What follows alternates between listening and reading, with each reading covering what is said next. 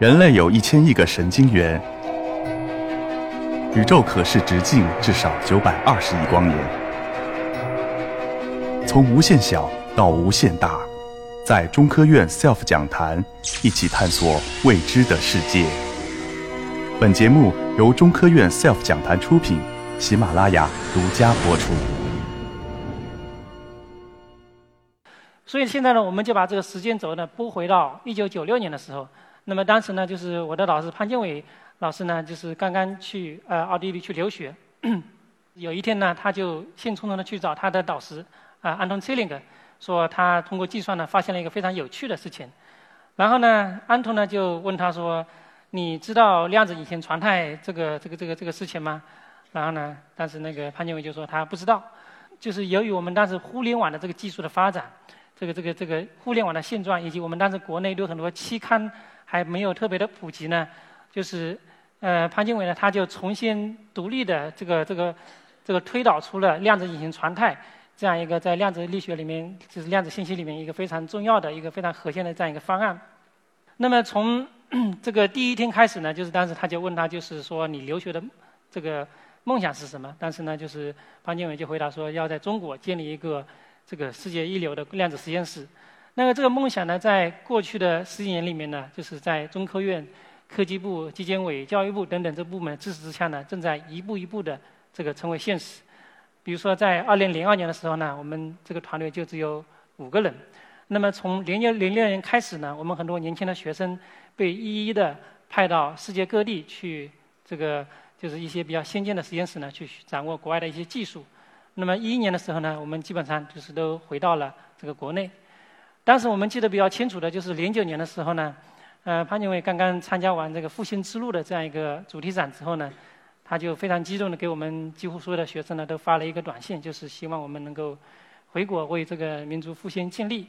所以呢，当时我们基本上送出去的学生呢都啊如数的回到了国内。那么我们呃团队呢就是主要的一个就是研究路线呢就是从。量子基础的一些研究开始，然后呢，进入一个应用技术研究，然后呢，慢慢的把这个一些能够直接进行产业这个应用和产业化的方面呢，就是把它给这个做这个投入这个实际的应用。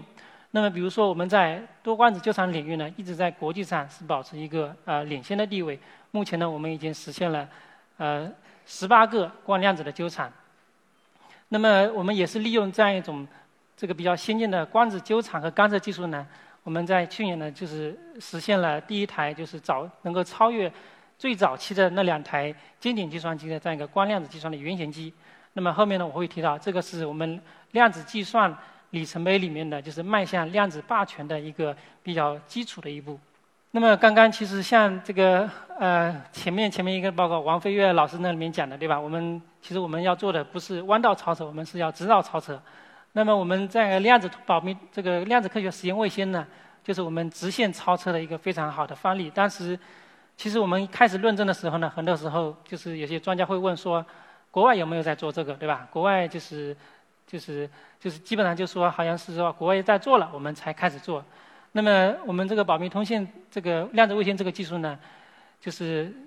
加上这样一个京沪干线，那么就实现了一个天地一体化的这样一个。这个量子通信网络，所以现在呢，国外的很多单位，包括像这个欧洲还有美国呢，都主动的来找我们中国的单位呢，要求加入我们的这样一个合作的这样一个这个项目里面进来。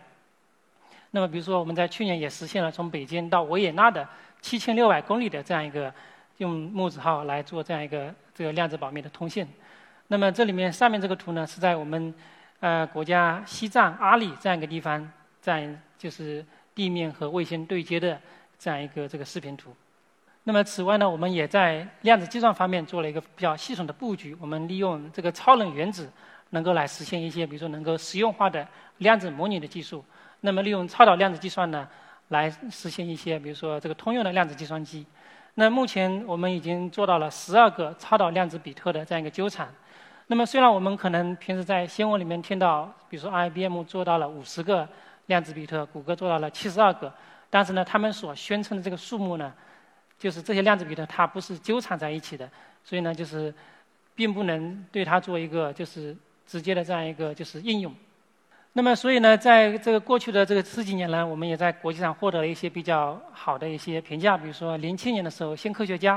就以就是中国崛起的专刊里面呢，就提到就是中国科学技术大学，因而也是整个中国在这个牢牢的在量子计算的世界地图上占据了一席之地。那么一二年的时候呢，《自然》杂志就是做了一个就是呃报道，就是说标志着中国在量子通信领域的崛起。从十年前不起眼的国家发展为现在的世界劲旅。那么之后的一三、一五、一七年呢，我们也都都有这个分别有多项成果的，就是入选了国际上的一些比较重大的一些这个进展。那么其实我们这样一个团队里面这样一些结果呢，也是我们整个国家就是在这个这个这样一个科技的团队呢，就是在过去的改革的这个四十年里面所一些进步的这样一个缩影吧。那么我们这里面这个上面这个图呢，就列举出来了。从九八年开始，我们国家在量子信息领域在高水平期刊上所发表的论文的这样一个情况，我们可以看到，我们已经增长了几乎就是呃八十八十多倍了。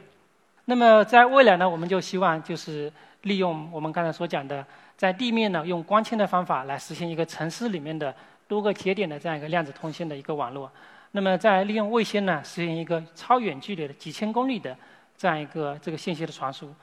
一方面能够来保障我们国家信息安全的这样一个这个这个骨干网，同时呢也能够来催生下一代的一些信息技术。那么量子计算呢，它刚刚从基础研究迈入到技术集成和这个集中攻关的这样一个阶段。那么根据这个它的实现难度呢，基本上可以分为三个阶段，就是第一个阶段叫做量子霸权，我们可能平时也大家也听说过。那么量子霸权呢，是一个学术定义，就是国际上把它就是能够我们能造出一台在某一个问题上来超越经典计算机的这样一个这个这个能力呢，就称之为量子霸权。那么目前呢，我们希望比如说在未来的两三年之内呢，能够达到这个目标。那么在未来的比如说五到十年呢，我们能够期望造出一些有实用价值的，可以应用于比如说一些材料设计、这个组合优化、大数据等等的这样一些这个模拟机。那么最最终最困难的一个目标呢，就是来实现一个通用的这样一个量子计算机。那么其实比量子计算稍微要容易，就是而且它应用也非常广泛的第三种技术呢，就是叫做量子精密测量。我们可以利用量子比特这样一种非常敏感的这样一种特征呢，用它去测量一些非常重要的物理量，比如说这个重力，比如说磁场、电场、这个温度等等。这样的话呢，就可以把它应用于比如说导航技术。这个比如说我们一些生命医学的一些检测啊等等，当然在这方面呢，就是虽然我们目前有一个比较好的态势，但是呢，我们也目前面临着一个非常这个严峻的一些国际的一个挑战。比如说，大概在一年以前，那么美国国会呢，也就是开了这么一个会，那么他们这个会里面就是说了一些这个这个历史，比如说他说德国是最早开始核武器研制的，但是呢，美国是第一个把原子弹造出来的。那么前苏联呢是最早进入太空的，但是呢美国呢是第一个这个登月的，所以呢他们也非常庆幸，就是呃美国呢他们绝对无法承受在量子技术革命竞争中就是失败的代价，然后呢也非常就希望能够这个再次领先，嗯所以呢这是作为最后做一个总结，就是我们可以回顾一下在二十世纪的时候，那么通过曼哈顿计划呢可以说它。改变了我们二十世纪的这样一个世界的格局。那么，目前我们正在面临着呢，就是说我们在第一次量子革命的时候呢，就是我们中国可能因为一些历史原因，并没有太多的参这个太多的这个参与。但是呢，我们现在有了一个这个第二次量子革命的这样一个非常好的机遇。那么，也是一个我们从